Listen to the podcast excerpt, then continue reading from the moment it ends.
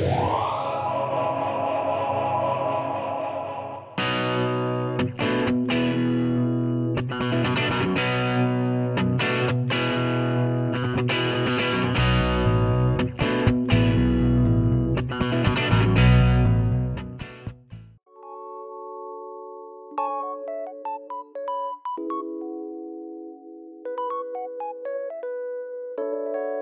Hola queridos podescuchas, bienvenidos nuevamente a Consejos Divinos. En esta ocasión voy a hablar de la segunda parte de esta nueva serie. Siempre sí me animé a hacer una nueva serie de Confecciona una rutina extraordinaria. Ya vimos la primera parte de No solo de pan vivirá el hombre. Y en esta segunda parte el título es Haz tu parte. El tema de la responsabilidad personal es muy importante para nosotros en restauraministerios.org y hablo mucho de este concepto en, las conferencias, en lo que tiene que ver con revitalización de iglesias, en lo que tiene que ver con matrimonios, en lo que tiene que ver con restauración personal, en fin, el tema de la responsabilidad personal pues es abarca todas las áreas de la vida y aquí lo voy a aplicar específicamente al tema de construir una rutina extraordinaria. Es indispensable tener muy claro qué sí es tu responsabilidad y qué no es en el día a día. ¿Qué tienes que hacer en casa? ¿Qué tienes que hacer con tu esposa, con tu esposo? Ahora, a algunos esto les sonará como una carga, ¿no? Ay, es que, ¿cómo vas a decirle a la gente que una rutina extraordinaria es hacer lo que tiene que hacer. Ay, no, pues eso no suena divertido, eso no suena bonito, eso no suena extraordinario. Bueno, pues eso tiene que ver con una forma de ver la vida, con una manera de entender la rutina, tus responsabilidades. Y claro, eh, por ahí el otro día estaba escuchando una conferencia sobre la procrastinación y hablaba de que los perros, para los perros, pues ser un buen perro consiste en divertirse mucho. Las responsabilidades del perro consisten en hacer cosas divertidas. Bueno, por poner un ejemplo, ¿no? En el ser humano esto no es así. El ser humano, claro que hacemos cosas divertidas, pero también hacemos cosas importantes que requieren concentración, que requieren de esfuerzo, que requieren del uso de nuestras habilidades, de nuestras capacidades y de nuestros dones. Y el gran problema de esta época es que todo gira en torno a la autosatisfacción. Los mensajes publicitarios están dirigidos a personas que quieren solo pensar en sí mismas, que quieren pensar en pasar un buen rato, que quieren pensar en comprar algo de su gusto, que creen que merecen, de hacer cosas, de ir a lugares divertidos, agradables, todo en la vida parece tratarse de disfrutar en este sentido hedonista. Aquello que nos produce placer es lo más importante en la vida estar cómodo y estar satisfaciendo nuestros instintos, nuestras necesidades y nuestros deseos constantemente, a la menor provocación. Ahora, parece que la alternativa, y voy a decirlo dibujando comillas en el aire, la alternativa espiritual sería ah, pues casi casi ser monjes y monjas y predicar la austeridad completa no poseer nada, vámonos al monasterio, al convento y pues ahí nos dedicamos a la oración, simplemente a la introspección, pero no estamos llamados a salir del mundo, a apartarnos del mundo, sino a vivir la santidad, la alegría de la vida plena, verdaderamente plena en Cristo. No estamos llamados a esconder la luz debajo de la mesita, sino a ponerla en el lugar alto para que alumbre la habitación, que es el ejemplo que ponía Jesús para hablar de lo que sus seguidores debemos ser y hacer. Pero bueno, Aquí lo que estoy tratando de lograr es comunicar que debemos cuestionar qué nos alegra, qué nos satisface, cuáles son aquellos deseos de nuestro corazón.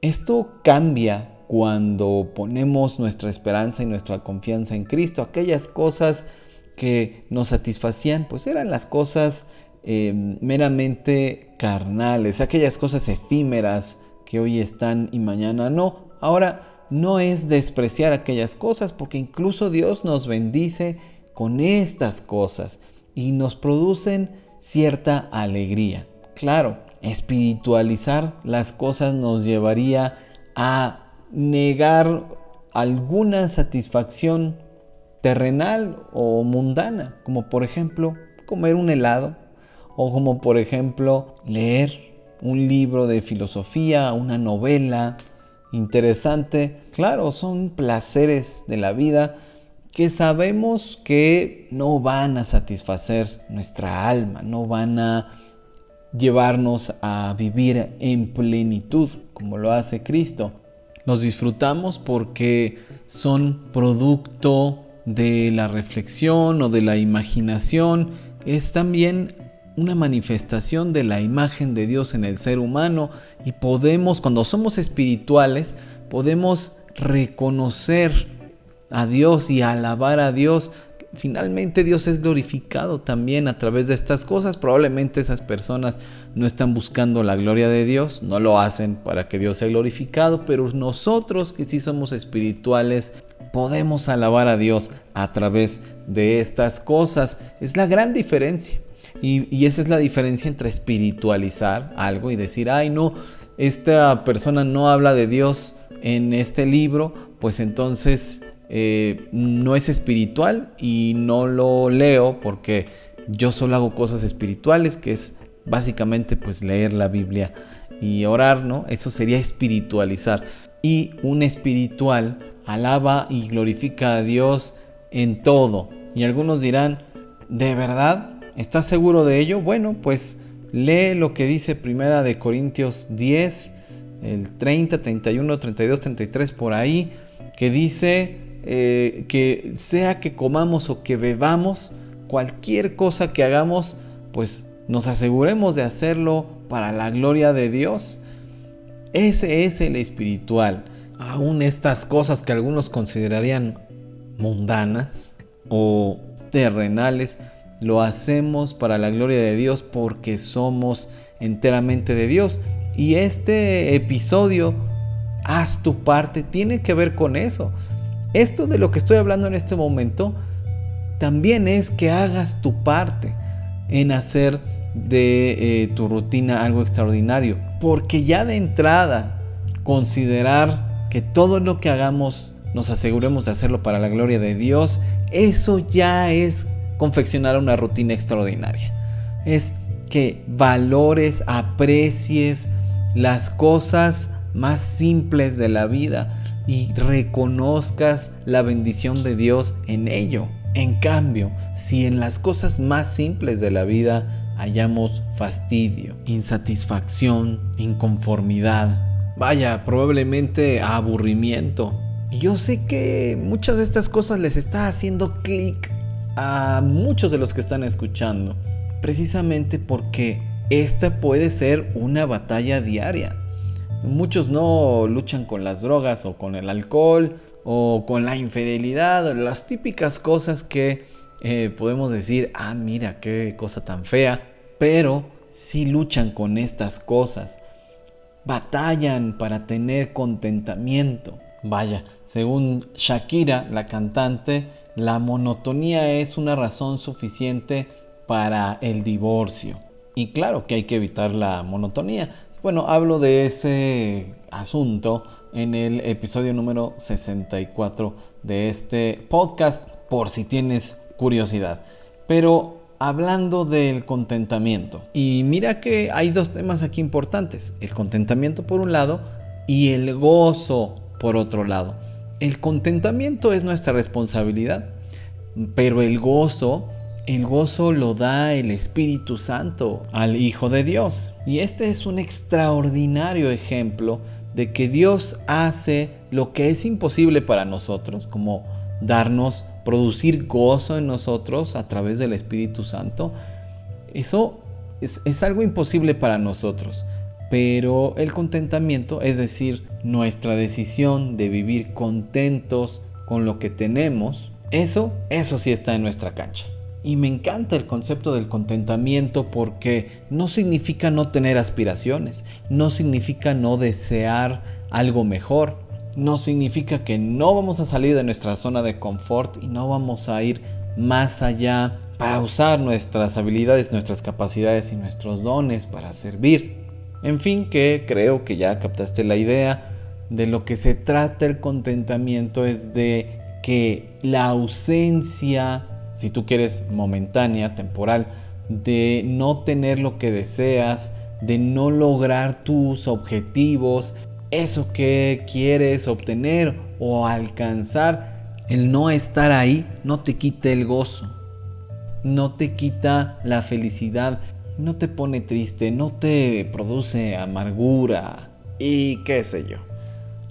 Entonces, haz tu parte para confeccionar una rutina extraordinaria implica un conocimiento íntimo de Dios porque entonces puedes llevar eso a las áreas de tu vida y puedes no solo tomar decisiones diferentes, sino pensar diferente, porque no vas a tomar decisiones diferentes si sigues pensando igual.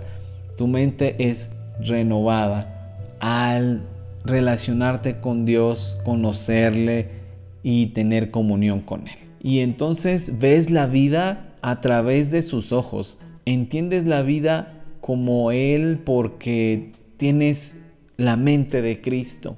Y siempre es oportuno decir que el espiritual no es que nunca se entristece o nunca se enoja, nunca tiene un motivo de dolor, pero lleva a Dios estas emociones y dialoga con Dios a través de ellas para centrarse en Cristo y poder discernir estas emociones que me están comunicando y entonces someterlas a mis pensamientos para... Y someterlas no implica reprimirlas, ¿eh?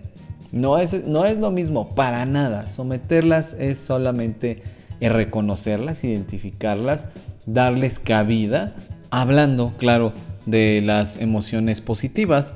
Las negativas las identificamos, pero en ambos casos sin que nos lleguen a dominar, sin que lleguen a dirigir nuestros pensamientos.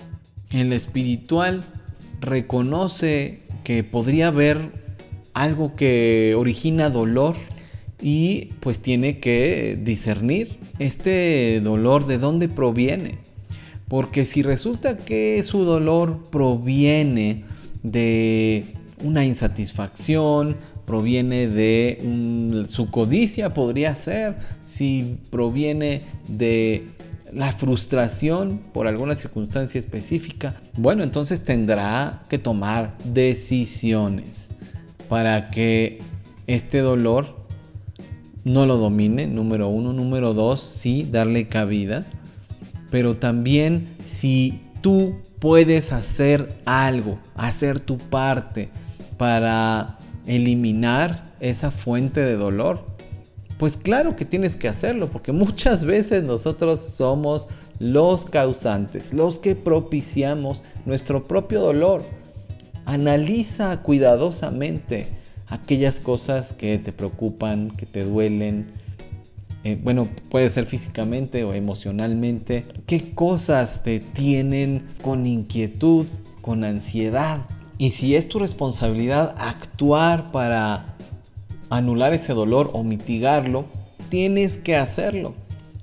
Y es un gran y muy común problema que le echamos la culpa a otros de cosas que son nuestra responsabilidad o esperamos que otros hagan algo al respecto cuando nosotros somos los que tenemos que tomar la responsabilidad, hacer nuestra parte. Y cuando hablamos de la rutina, del día a día, tiene que ver con lo mismo. No estamos hablando de alguna situación hipotética que te llegue a pasar. El sufrimiento se vive día a día. La falta de control de las emociones se vive en el día a día. La incapacidad de dormir por las preocupaciones se vive también cada día.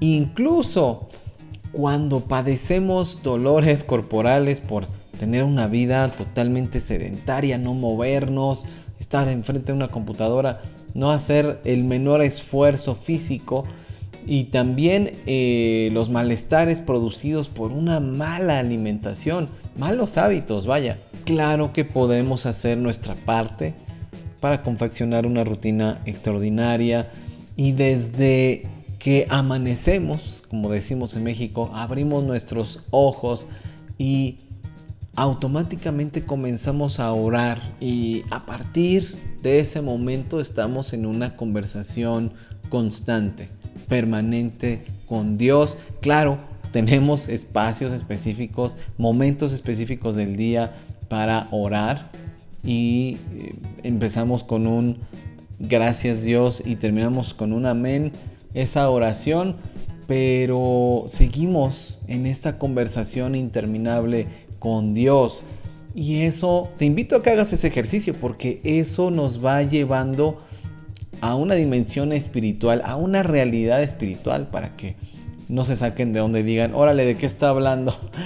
A una realidad espiritual completa, constante, práctica, en la que en medio de nuestra rutina apreciamos la belleza de Dios, apreciamos su misericordia para con nosotros, apreciamos su gracia inagotable, porque a pesar de ser tan necios y de fallar y tropezar, podemos buscar nuevamente a Dios y decir, necesito de ti, necesito de tu poder para que aquellas cosas en las que soy limitado, soy débil, pues pueda en ti vencer estas tentaciones, vencer esta eh, naturaleza carnal que debo crucificar para vivir en mi naturaleza espiritual, la naturaleza espiritual que Dios nos ha dado a ti y a mí.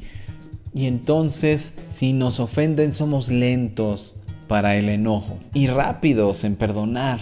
Y podemos ser compasivos cuando algo pasa que según eh, nuestra perspectiva ah, podría arruinar nuestros planes, pero vemos en medio de esa situación una oportunidad para amar o una oportunidad para dar.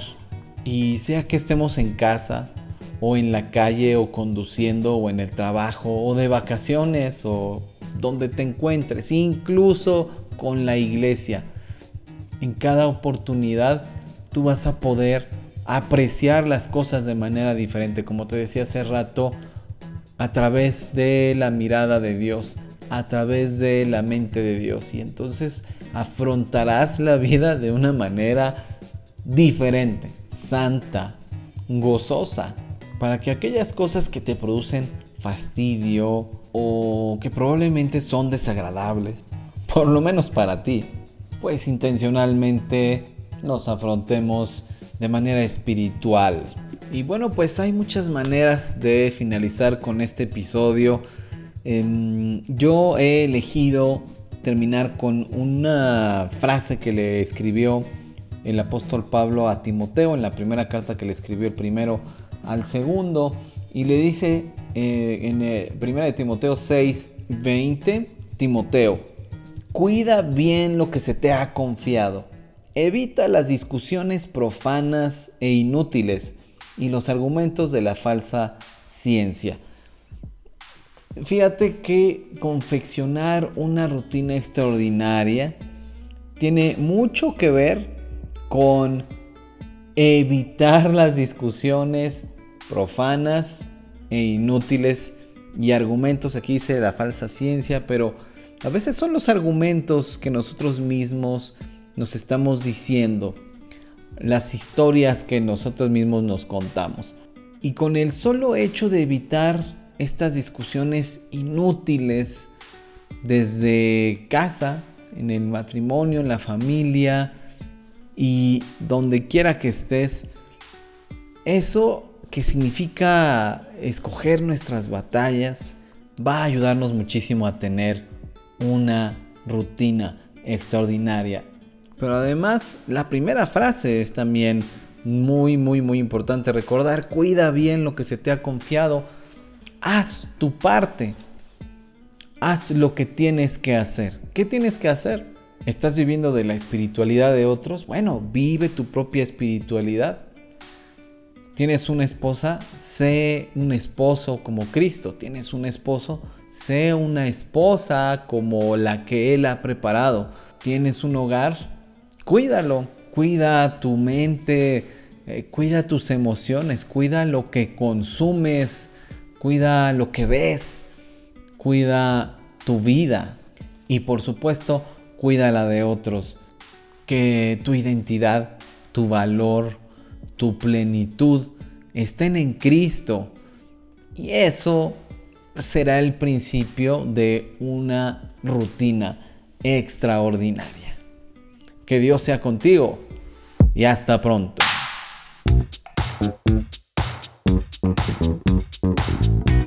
Consejos Divinos necesita tu apoyo. Ve a restauraministerios.org, diagonal donaciones y envíanos tus aportaciones para seguir sonando. Seguimos en contacto en Efraín-Campo en Twitter, en Restaura Ministerios en Facebook o escríbeme a contacto arroba restauraministerios.org. También te veo por allá en mi blog. Eso es todo en esta ocasión. Hasta la próxima y recuerda, seamos siempre y en todo el brazo extendido de Dios.